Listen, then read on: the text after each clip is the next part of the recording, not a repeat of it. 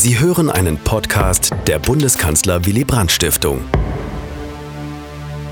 Am 8. Mai 1945, vor 75 Jahren, endet der Zweite Weltkrieg in Europa mit der bedingungslosen Kapitulation Deutschlands. Aber die Kampfhandlungen wurden nicht überall am gleichen Tag eingestellt.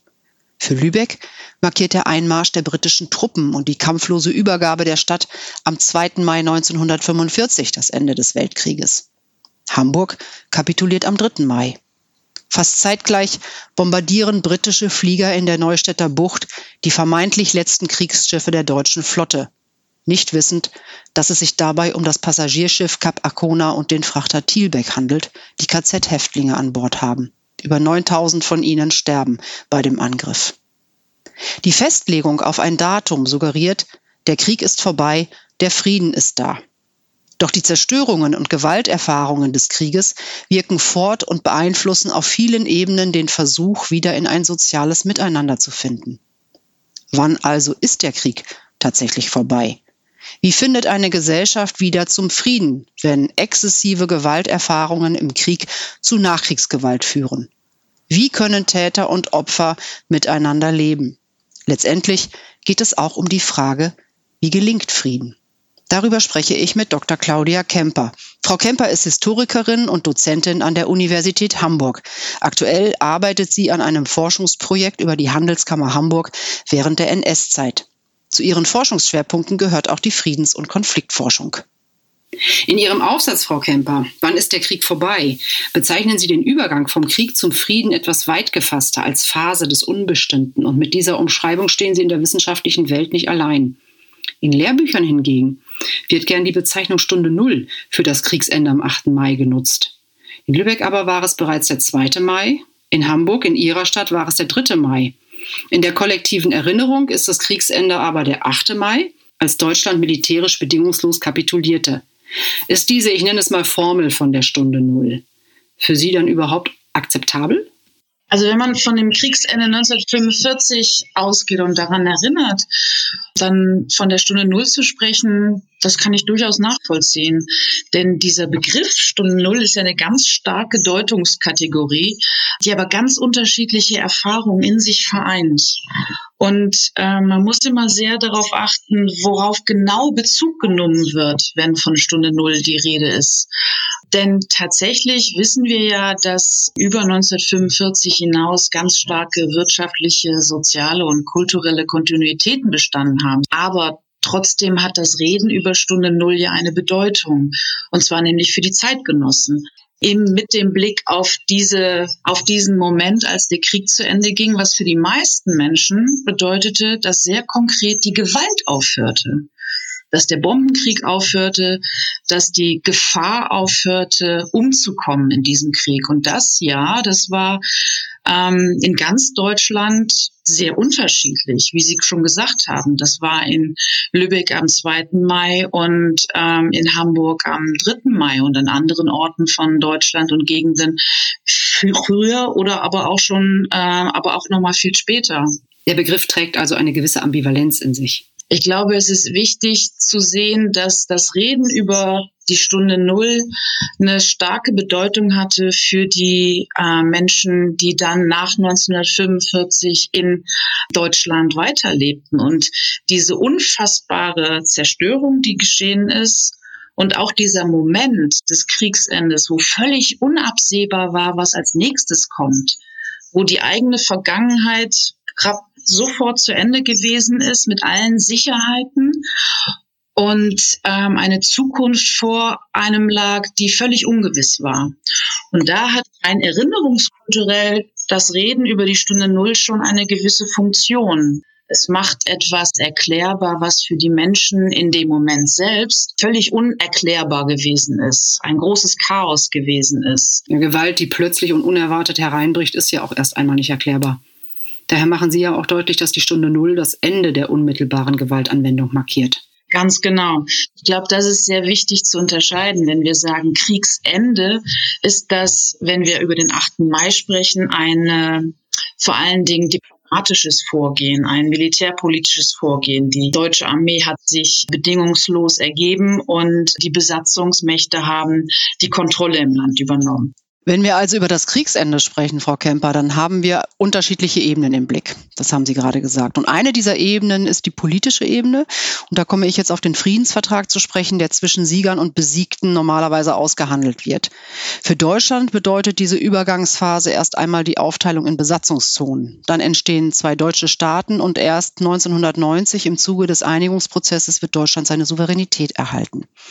Plakativ könnte man jetzt sagen, Deutschland bekommt keinen Friedensvertrag Vertrag, aber den Marshallplan für den Wiederaufbau und die Auflage zur Demokratisierung der Gesellschaft. Kann man sagen, das war Glück für Deutschland? Ich glaube, ja, das kann man sagen. Denn wenn man uns vorstellen, dass die beiden deutschen Staaten mit einem Friedensvertrag ausgestattet worden wären, von einerseits den westlichen Besatzungsmächten und andererseits der Sowjetunion, dann würde das gleichbedeutend gewesen sein mit der völkerrechtlichen Anerkennung von zwei deutschen Staaten. Das hätte bedeutet, dass ein Prozess wie die Wiedervereinigung, so wie wir ihn erlebt haben, nicht möglich gewesen wäre, weil zwei souveräne Staaten hätten darüber verhandeln müssen, wie sie eventuell sich verbünden oder kooperieren. Also eine völlig andere Ausgangslage als die, die wir dann tatsächlich gehabt haben 1990. Gekoppelt mit den Wirtschaftshilfen war das vor allen Dingen nach 1945 ein großes Glück für Westdeutschland. Nicht nur für Westdeutschland, sondern äh, für ganz Westeuropa. Denn als die USA beschlossen haben, ähm, 1947 Europa wirtschaftlich wieder auf die Beine zu bringen, haben die westlichen Besatzungszonen davon massiv profitiert. Der Wiederaufbau Europas bedeutete ja vor allen Dingen erstmal ein wirtschaftlicher Wiederaufbau. Und die USA hatten da ganz unterschiedliche Motive, warum sie das gemacht haben, weil sie sich natürlich ähm, angesichts des aufziehenden Kalten Krieges in Europa einer gewissen Einflusssphäre versichern wollten. Ganz Europa war zerstört, die Wirtschaft lag am Boden und man konnte es sich einfach nicht leisten, einen halben Kontinent wirtschaftlich darben zu lassen. Äh, wir reden von immensen Zerstörungen, immenser Wohnungsnot, Flüchtlingen, die auch noch jahrelang nach 1945 den europäischen Kontinent kennzeichneten. Und da hat der Marshallplan eine wahnsinnige Anschubfinanzierung geleistet, um dann auch die europäische Integration voranzutreiben. Das darf man ja nicht vergessen. Und wir haben das Problem, das bringen Sie in Ihrem wissenschaftlichen Essay sehr deutlich hervor, wir haben das Problem mit den Gewalterfahrungen im Krieg. Das heißt auf der einen Seite den wirtschaftlichen Wiederaufbau, auf der anderen Seite aber diese exzessiven Gewalterfahrungen, die besonders die Biografien von Frauen und Jugendlichen prägen, die starken Traumatisierungen ausgesetzt waren. Sie schreiben, dass diese beiden Gesellschaftsgruppen bei der Neujustierung nach 1945 innerhalb der deutschen Gesellschaft einerseits besonders gefährdet waren, andererseits aber auch einen besonderen Antrieb für die Befriedung und die Regeneration dieser Gesellschaft hatten. Ja, das stimmt. Wir wissen aus verschiedenen Nachkriegsgesellschaften oder Gesellschaften, die viel Gewalt erlebt haben, dass sie nach dem Ende von Gewalt sich erstmal sehr stark nach Normalität sehnen. Und Normalität äh, formuliere ich hier mit Anführungszeichen, weil das meistens bedeutet, dass ein Zustand herbeigesehen wird, der eine gewisse Ordnung vermittelt. Und äh, im Fall von Deutschland Deutschland war lange Zeit oder für einige Zeit nach 1945 die Interpretation vorherrschend, dass die NS-Zeit eine absolute Ausnahme gewesen ist und dass das NS-Regime sowas wie eine Clique von äh, Bestien gewesen ist und nicht die Normalität der Deutschen repräsentieren würde. Und da bezog man sich dann sehr stark auf so ein bürgerliches Gesellschaftsideal, das auch noch vor 1933 schon geherrscht hat. Also eine sehr konkret definierte Rollenverteilung mit deutlichen Abgrenzungen der einzelnen Akteure. Eben eine Kernfamilie mit klaren Rollen für Männer und für Frauen und eben auch für Kinder und für Jugendliche. Und nach der Erfahrung in der Kriegszeit, viele Männer, die meisten Männer, die eben gar nicht zu Hause gewesen sind, viele Frauen, die arbeiten mussten, die ums Überleben kämpfen mussten, die einfach dann auch sehr unkonventionelle Leben geführt haben. Jugendliche, die äh, unbehaust äh, groß geworden sind, die womöglich selbst schon äh, Gewalterfahrung gemacht haben, die standen dann nach 1945 beziehungsweise nach der Staatsgründung 1949 ganz stark im Fokus, dass man hier etwas nachholt nachholen müsste, erzieherisch wieder die Jugend auf den rechten Pfad bringen müsste, beziehungsweise Frauen ermöglichen müsste, wieder ihre natürliche, in Anführungszeichen gesprochen, Rolle einnehmen zu können in der Gesellschaft. Das, was wir zum Beispiel ähm, in der jungen Bundesrepublik an dem Eherecht erleben, die sogenannte Hausfrauenehe, also dass klar bevorzugt worden ist, dass Frauen zu Hause bleiben und es einen männlichen Ernährer für die Familie gibt. Das kann man durchaus auch im Kontext dieser Kriegserfahrung sehen, dass das so ein Wunsch gewesen ist nach einer Rekonstruktion einer heilen bürgerlichen Welt. Sie zeigen in Ihrer Untersuchung ja auch, Frau Kemper, wie schwierig und vielschichtig diese Übergangsphase nach dem Krieg ist, weil Täter und Opfer eines Krieges wieder lernen müssen, zusammenzuleben. Auf welchem Wege kann sich denn nach den Gewalterfahrungen im Krieg eine starke und zivile und an Menschenrechte und Regeln haltende Gesellschaft bilden? Anders gefragt, wie gelingt der Frieden? Die größte Herausforderung für jede Gesellschaft, die Gewalt erlebt hat und Krieg erlebt hat, ist immer, dass danach Opfer und Täter in irgendeiner Form miteinander leben müssen. Und ich glaube, die Erfahrung in Deutschland, in Westdeutschland auch und Ostdeutschland lehrt, dass es vor allen Dingen wichtig ist, mit Konflikten umgehen zu können. Und nicht einfach nur umgehen zu können, sondern Verfahren und Regeln entwickeln zu können, dass Konflikte auch ausgetragen werden. Und zwar so, dass alle Beteiligten in irgendeiner Form daran teilnehmen können und zu Wort kommen können. Es gab zwar die Nürnberger Kriegsverbrecherprozesse, wo erste Kriegsverbrecher verurteilt worden sind, sind.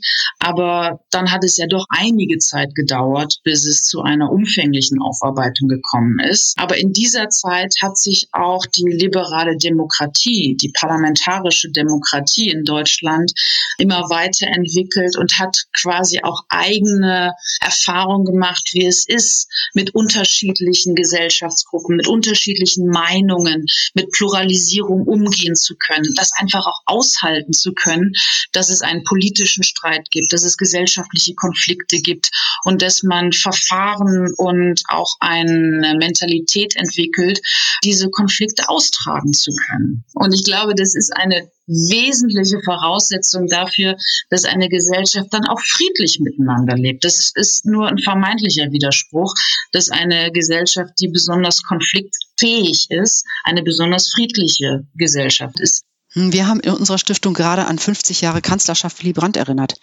Ein Wechsel von einer christdemokratisch geführten Regierung zu einer sozialdemokratisch geführten Regierung auf parlamentarischer Basis durch Wählerentscheid. Ein friedlicher Wechsel, der zeigt, wie fest die Demokratie 1969 schon war. Also 20 Jahre nach Gründung der Bundesrepublik waren die demokratischen Strukturen bereits so eingeübt, dass dieser Machtwechsel friedlich ablaufen konnte. Ich glaube, das ist ein ganz wichtiges Datum für die, für die Geschichte der parlamentarischen Demokratie in, in der Bundesrepublik. Denn wie Sie schon sagen, es zeigt einfach, dass Meinungswechsel, Konfrontationen, Konflikte im Modus dieser Demokratie und in diesen Verfahren der Demokratie ähm, ausgetragen werden können. Und dann ist Willy Brandt ja nicht einfach nur Bundeskanzler gewesen, sondern der ist ja auch mit einem sehr progressiven Programm aufgetreten, wo womit er ja auch, sage ich mal, die Konfliktfähigkeit der Gesellschaft nochmal in besonderer Weise gefördert hat. Also das war ja so ein bisschen das Programm dieser neuen Regierung, ob das jetzt die Bildungsoffensive gewesen ist oder die vielen anderen Reformprojekte. Und das hat ja innenpolitisch auch die Pluralität dieses gesellschaftlichen Miteinanders gestärkt. Ebenso wie Willy Brandts Bemühen um die junge Generation.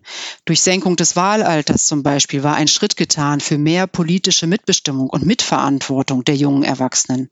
Und außenpolitisch hat Brandts Ostpolitik und sein Kniefall vor 50 Jahren in Warschau maßgeblich zur Versöhnung beigetragen. Das glaube ich auch. Und ich glaube, die Person Willy Brandt ist auch ein gutes Beispiel dafür, wie einerseits Politik gemacht wird mit diesem Selbstverständnis, aber andererseits auch die Person selbst für eine bestimmte Konfliktfähigkeit steht.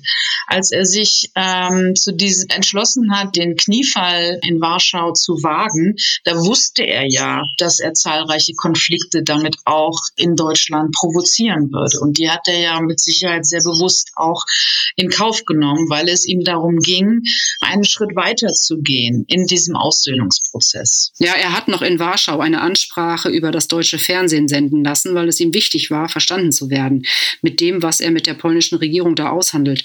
Nämlich nicht nur den Gewaltverzicht, sondern auch die Anerkennung der Oder-Neiße-Grenze als polnische Westgrenze und damit die Anerkennung eines Gebietsverlustes durch den Krieg, der Millionen zur Flucht gezwungen hat. Hm, Kommunikation hatte im Ausbildungsprozess eine wichtige Funktion. Ganz genau. Wobei Kommunikation so verstanden werden muss, dass es eben auch ein Zuhören ist. Also wenn wir uns Friedensverhandlungen anschauen, verschiedene Prozesse, also Prozessschritte in Friedensverhandlungen, dann ist es immer wichtig, ausreichend Zeit zu haben dafür, dass beide Seiten oder alle beteiligten Seiten gehört werden und eben nicht nur, um es mal ganz platt zu sagen, Ansagen gemacht werden. Und die Ansage wird dann einfach umgesetzt und nicht reflektiert. Ja, genau. Frau Kemper, vielen Dank für das Gespräch. Den Essay von Claudia Kemper, Wann endet die Gewalt, finden Sie zum Nachlesen auf unserer Homepage. Dies war ein Podcast der Bundeskanzler Willy Brandt Stiftung. Für mehr besuchen Sie uns auf www.willy-brandt.de.